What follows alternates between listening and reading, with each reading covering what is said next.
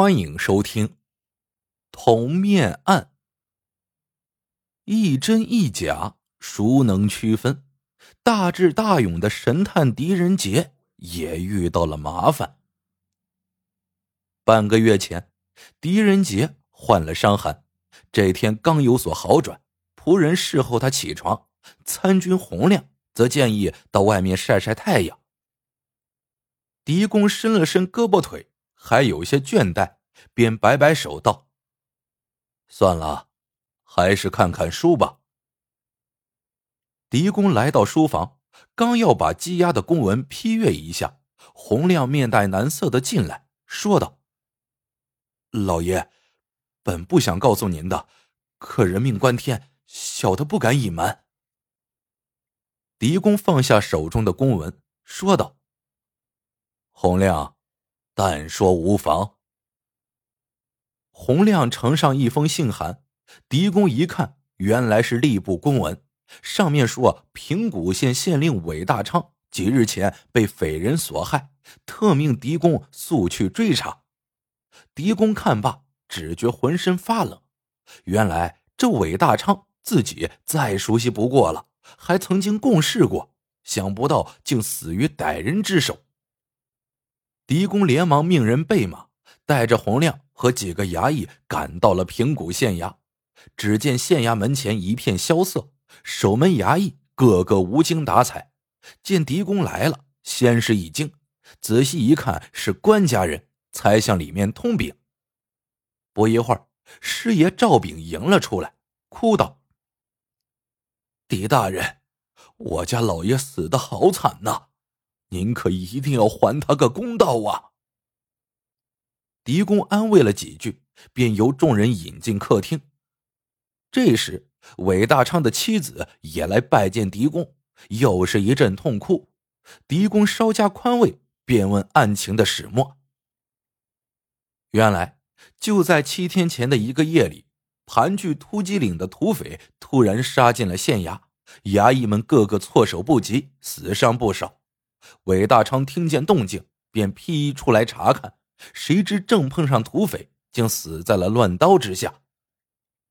狄公听完，只觉浑身上下直冒冷汗，忙命人带路去勘验尸体。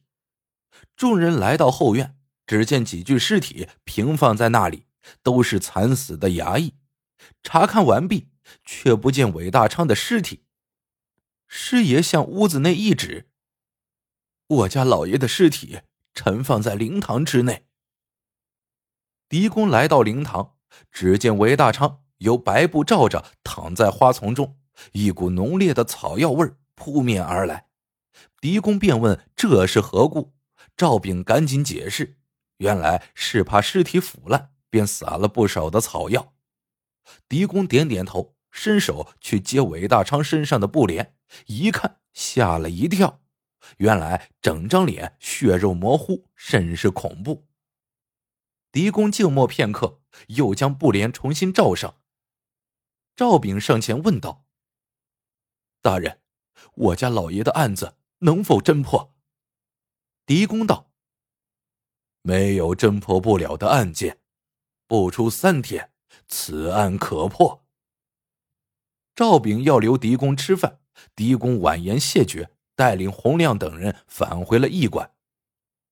晚上，洪亮见狄公面色难看，便命人给狄公熬了一碗参汤。两人聊起了韦大昌的案子，正聊得投机，突然窗外人影一闪，狄公冷不防被吓了一跳，当时差点掉在地上。洪亮连忙提刀追了出去，但见皓月当空，哪来的人影？洪亮前后转了转，便返回去。可刚进屋内，只见参汤洒了一地，窗户敞开着，狄公已然不见。洪亮只觉得脑袋嗡的一声，料定中了调虎离山之计，狄公被人劫持了。洪亮吓得满头大汗，但很快又镇静下来。他走到窗台前仔细检查，只见上面还真留下了足印。便顺着追了出去，但只追出百余步，便了无痕迹了。洪亮失望的坐在地上，心想：要是狄公有个三长两短，自己也别活了。正在这时，突然听到了一个痛苦的呻吟声。洪亮一惊，循声音找过去，只见月色下有一个老人。洪亮上前仔细一看，心中大喜，原来竟是狄公。洪亮赶紧把狄公扶回屋内，只见狄公面色土灰，还受了点轻伤。洪亮忙问：“方才发生了什么事情？”狄公哑着嗓子，有点生气道：“还不是被歹人劫持了？要不是我急中生智，恐怕早成刀下之鬼了。”洪亮赶紧认罪，狄公有气无力的示意他下去。次日，狄公很晚才起来，洪亮命人熬了碗清火汤，亲自端来。狄公喝了一口。觉得微苦，便冷着脸问道：“这是什么东西？你要毒死本官不成？”说完，把碗摔得粉碎。洪亮有点吃惊，问道：“老爷，这不是您常喝的清火汤吗？小人听您的嗓子哑的厉害，就命人熬了一碗。”狄公拍了一下脑门，说道：“哎。”昨夜惊着了，一时什么都忘记了。你呀，命人再做一碗来吧。洪亮见狄公气消了，这才大着胆子问道：“老爷，这回放哪几味药？鹿茸可否？”狄公思忖片刻道：“可以，你自己定夺吧。”狄公喝完再次送来的清火汤。洪亮提醒道：“老爷，韦大昌的案子该如何处理？”狄公恨恨道：“这群土匪甚是凶恶，本官决定先把韦大昌的丧事办理完毕，然后再请朝廷出兵剿匪。”洪亮回答：“老爷，最近几日您的身体有恙。”不如让小人带您去办理韦大昌的丧事，如何？狄公挠着头皮想了一下，也好。我本不愿去那种污秽的地方，想来昨夜倒霉，定与见了韦大昌几人的肮脏面目有关。你就去吧。洪亮听狄公说的有趣，笑道：“老爷所言极是，污秽场所少去为佳。”听说在死人周围是有阴魂的。两人又闲侃几句，洪亮便去了平谷县衙。再说平谷县衙里，师爷赵炳正忙着办理丧事，见洪亮来了，赶紧迎上前，并问狄公为何没来。洪亮道：“我家老爷最近患了伤寒，身体还未痊愈，特让我前来代办。”赵兵虽有些失望，可也不便说什么。洪亮看了一下，来给韦大昌送葬的还真不少。等众人依次哀悼完了，洪亮道：“诸位，韦大人之死乃是一桩命案，还有很多证据需要采集，恳请诸位先行回避。”众人一听与办案有关，便都主动进了屋里。等洪亮叫他们出来的时候，韦大昌的尸体早已被洪亮命人放入了棺中，赵炳有点不解，问道：“洪参军，还有很多事情没做，怎么就？”洪亮严肃道：“韦大人不是正常亡故，法事就免了，马上把韦大人入土为安吧。我和狄公还要破案，没时间耽搁。”赵炳连连称是。一切照办。洪亮从县衙出来，没有回到驿馆，而是找个小茶楼喝起茶来，直喝到太阳偏西，这才朝驿馆走去。狄公正等得心急，见洪亮回来，便怒气冲冲的问道：“你干什么去了？”洪亮回答：“不是奉命给韦大昌那个狗官办理丧事去了吗？大人怎么老糊涂了？”狄公见洪亮十分无礼，正要发作，洪亮突然轻轻一拍手，从外面走进来一人，满面血污，还穿着死人的衣服。狄公见状，吓得赶紧让洪亮将其赶出去。洪亮冷笑道：“恐怕要出去的是你吧，韦大昌。”说着，指着来人道：“这个才是真正的狄仁杰，狄大人。”只见来人把脸一抹，露出本来面目，原来竟又有一个狄仁杰。一时间，屋里两个狄仁杰，要不是穿着不同衣服，还真是难以分辨。眼见事情败露，假扮狄公的韦大昌顿时恼羞成怒：“你如何知道老子是假的？”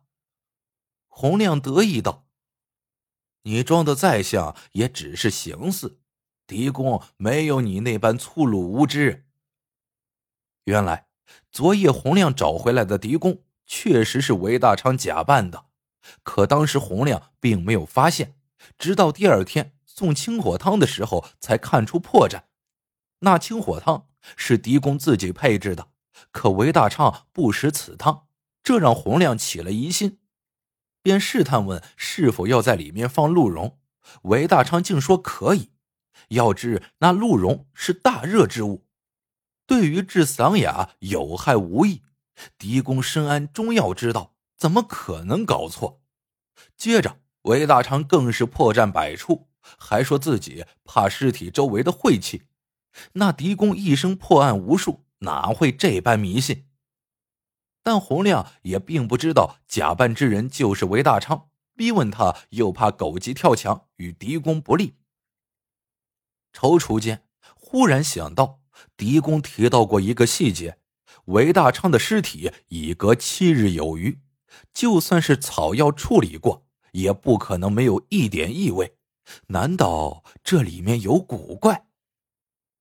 于是洪亮假装主动要求去办理丧事，趁机去检查尸体。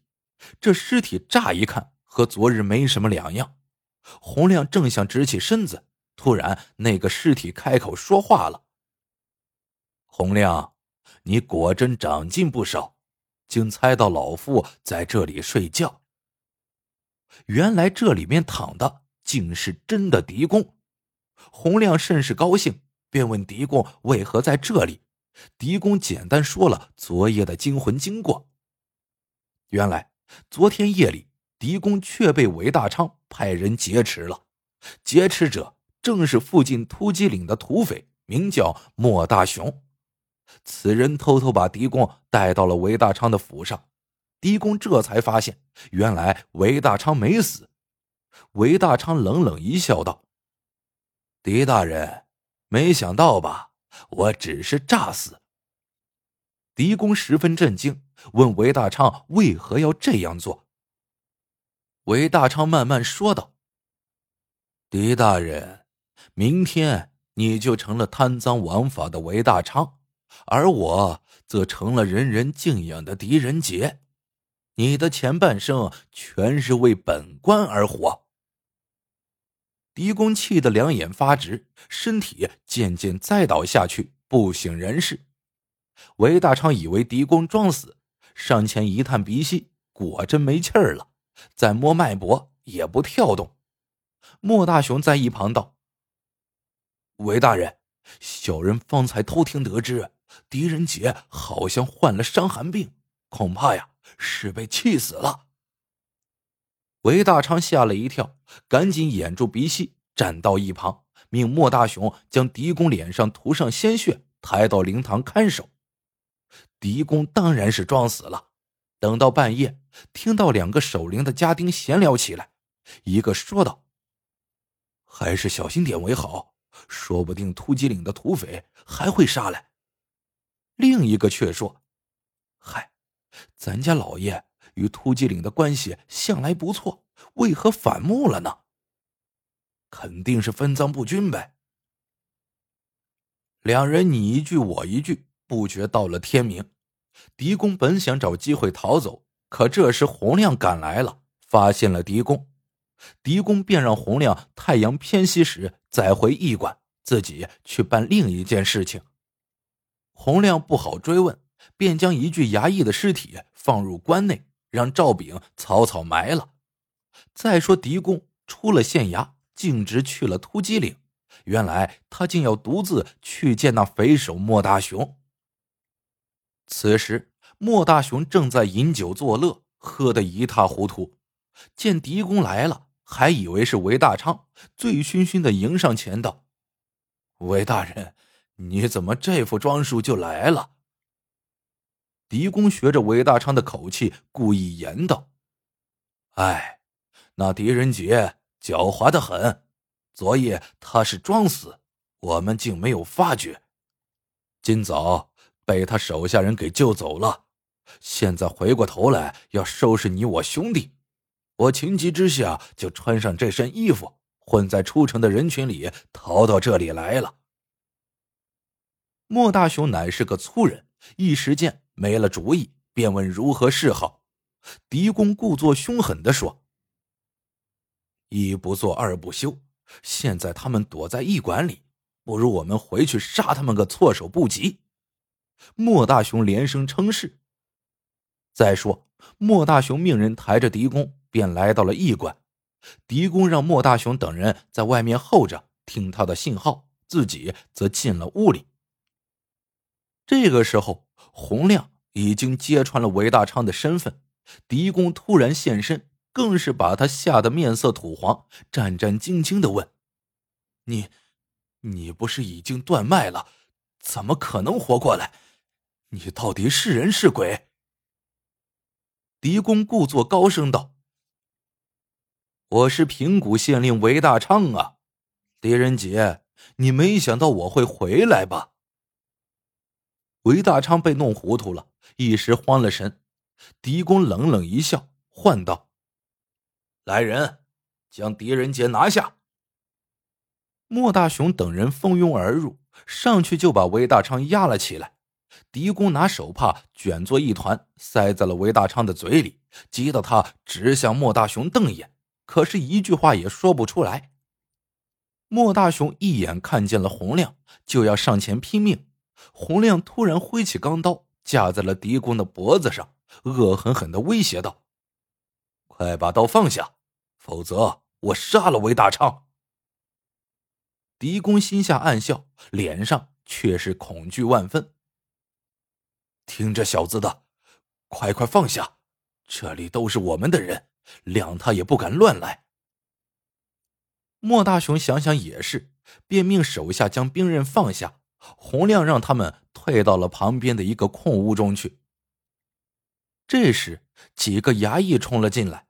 莫大雄还以为是救他们来的，不禁放声大笑。